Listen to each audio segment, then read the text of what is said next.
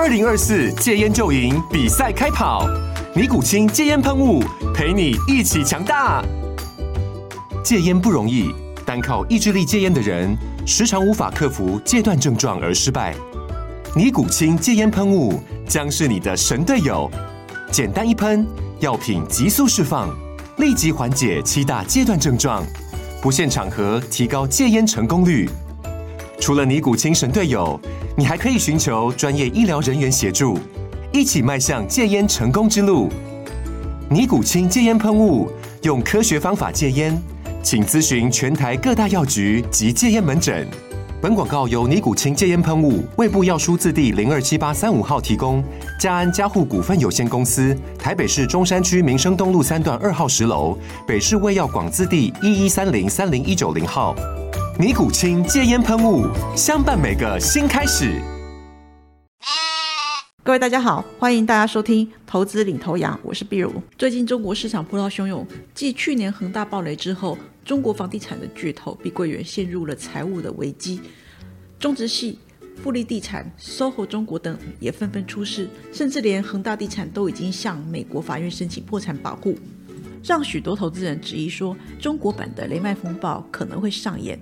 引发了港陆股市的重挫，地产跟金融股狂泻。八月八号，路透社报道，碧桂园有两笔应该要在八月六号到期，合计两千两百五十万美元的美元债息，没有办法如期支付。这件事情已经透露出碧桂园可能会有财务的危机。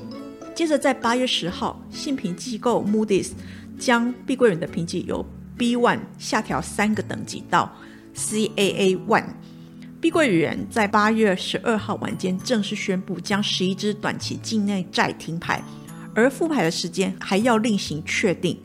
八月十四号，碧桂园公布了债务重组计划。除了碧桂园之外，同一个时期，八月十号也传出富力地产因为资金紧张导致商票逾期，两笔逾期的金额合计为三千零七十二万人民币。而互不担心房地产的风险，也逐渐的传导到信托的商品。八月十一号晚间，市场惊传，中国最大的资产管理公司中植企业集团旗下中融国际信托，因为房产投资的不利，近三千五百亿的人民币信托产品暂停兑付。从八月以来，已经有连续三家上市企业公告没有收到信托投资收益。为什么大家都这么重视碧桂园呢？因为它够大，它是二零二三年上半年销售额最大的民营房企，以二十七点八万套交付量稳居行业第一。过去它又是地产的绩优生，而连绩优生都爆雷了，是不是只是中国金融业问题的冰山一角呢？此外，如果连大型龙头房企都瞬间倒下，一定会冲击市场信心，而且这还攸关数千万人的就业。这么一来，对经济将是莫大的冲击。因此，各界都期望政府出手帮助碧桂园，以守住金融风险还有民生底线。根据碧桂园公布，今年上半年亏损人民币四百五十亿到五百五十亿元之间，相当于台币大概是两千多亿。主要原因是因为受到房产的销售下行的因素影响，而截至到两千零二十二年。碧桂园的总负债大概是人民币一点四兆元，看来公司深受景气的拖累，而且北京中央又实施了限价的政策，让住房不能够低价的求售，使得销售雪上加霜，也恶化了公司的财务流动性。大行摩根斯丹利证券认为，碧桂园的财务流动性恶化，让他所有的业务都承受了压力。最近的负面消息可能又会让买方对没有交付的项目停工更加的担忧，从此收紧了公司预售定金的使用，这些都会让公司资产价格还有流动性更进一步的恶化，所以它调降碧桂园的评级到减持，而且将目标价砍到零点七五港元。地点好的房子，它在经济繁荣的时候涨得快，经济差的时候也是相对的抗跌。观察碧桂园的土地，它的储备大概六到七成位于在中国的三四线的城市，它在一二线少数的土地也大部分都是位在远郊。不景气的情况之下，应该不容易有理想的销售的表现。加上说政府的限价政策，都会让销售更加的困难。前面也提到另一个暴雷的中融国际信托，也是大有来头。它是由中国央企经纬纺织机械公司控股，持股的比例是三十七点四七个 percent。民营的中植企业集团大概也持股三十二点九九个 percent。而中植系它是中国的九大资本派系之一，整个集团覆盖了金融啊、投资啊、财富管理、新金融等行业。几乎是拥有金融业的全牌照，它的总资产规模一度超过人民币一兆元。旗下的金融机构包括了像是中融信托、中融基金、恒勤人寿、恒邦财险等等，而以中融信托作为核心。但随着房地产萎靡，地方债务无限展期，上市公司实施注册制，整个问题逐渐的浮现。截至到去年底。中融信托管理的资产规模大概是六千两百九十三亿元。另外，市场估计 A 股上市公司持有的中融信托的产品，有不少是集中在今年的八月和九月要到期的，累计达到十笔之多。因此，接下来几个月将会是 A 股上市公司他们披露持有中融信托产品兑付情况的高峰期。各界也因此都在关注风暴到底有多大。中国疫后复苏的状况不如预期。虽然解封之后，官方有持续推动一些政策，但是政策效果具有滞后性，经济还没有明显的出现转好。七月指标的表现不如预期。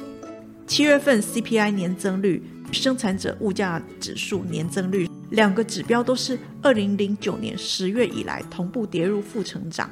这个显示有效需求的不足，让通膨低迷。通缩的风险因此上升，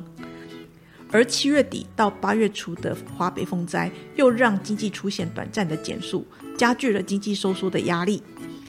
另外，民营经济信贷的需求也出现了萎缩。七月份新增的社会融资金额低于市场预期，而且是二零一六年七月以来的新低。其中新增人民币贷款大幅低于市场的预期，创下二零零九年七月以来的最低。而房市的销售也没有起色，房市现金流高度依赖销售的状况，房地产业也受到冲击，违约阴霾冲击了整个市场的情绪。有鉴于此，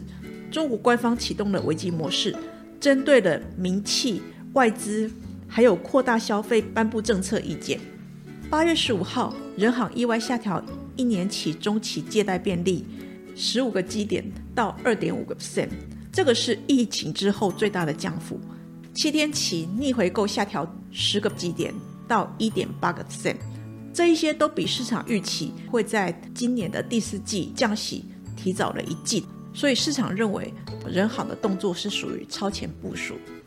中国经济需要消化下行的压力，而且利空频频，因此当前政策也已经加速踩了油门。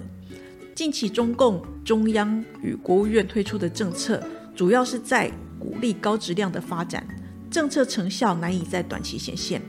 而中国的经济跟金融市场都需要时间消化，包含有效的需求不足啊，或者是房地产、地方政府这些隐性债务的风险等等的负面因素。所幸人行超前部署，预计本轮的获利修正将不会像三到五月那个时候那么的激烈。预估短期入股的走势应该是以底部区间震荡为主。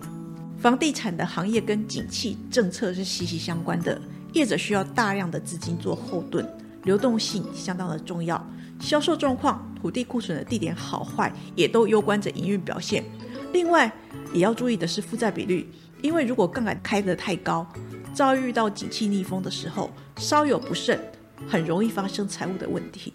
另外，房贷是许多银行收入的来源，不论是消费性或企业贷款，也都常会用土地、建物这些房产做抵押。如果景气走弱，客户还不出钱，那可能会出现坏账。但是景气不佳，银行法拍屋买气也常会受到点累，造成担保品的跌价，进而侵蚀银行的获利。因此，银行业会跟房地产有唇亡齿寒的关系。碧桂园、中融信托接连的暴雷。虽然官方政策加码应对，但是对于中国股市，我认为应该要静候曙光的乍现。AI 题材或者是防御性质的股票，应该有机会打赢大盘。建议投资人选择优质的民营企业进行长期投资的布局。对台股的影响，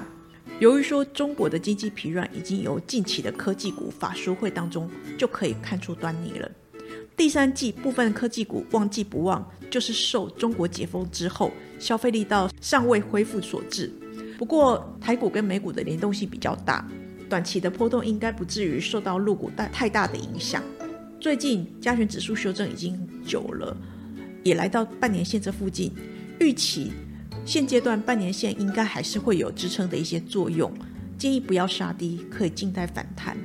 而中国的经济如果持续疲弱，那可能会去影响到下半年全球经济的表现，所以我们建议持续观察中国各项经济指标。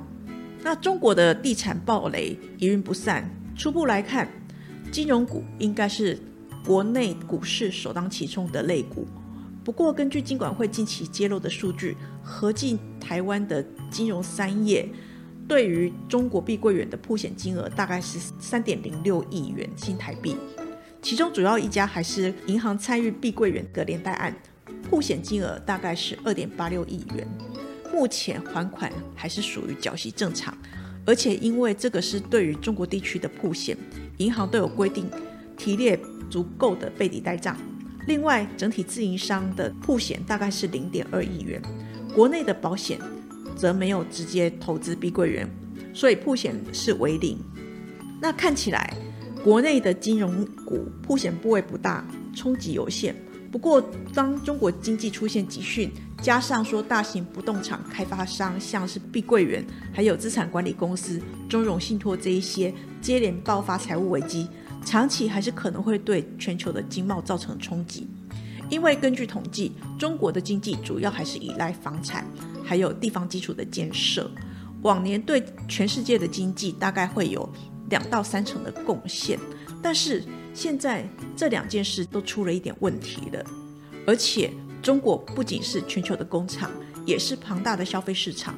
如果它的经济失速的话，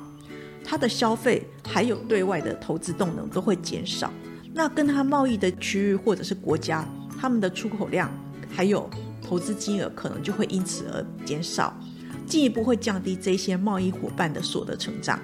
所以需要多留意事件发展，尤其是中国经济恶化对台湾的传产冲击会比较大。以上是投资领头羊节目内容，谢谢收听。本公司与所推介分析之个别有价证券无不当之财务利益关系。本节目资料仅供参考，投资人应独立判断、审慎评估并自负投资风险。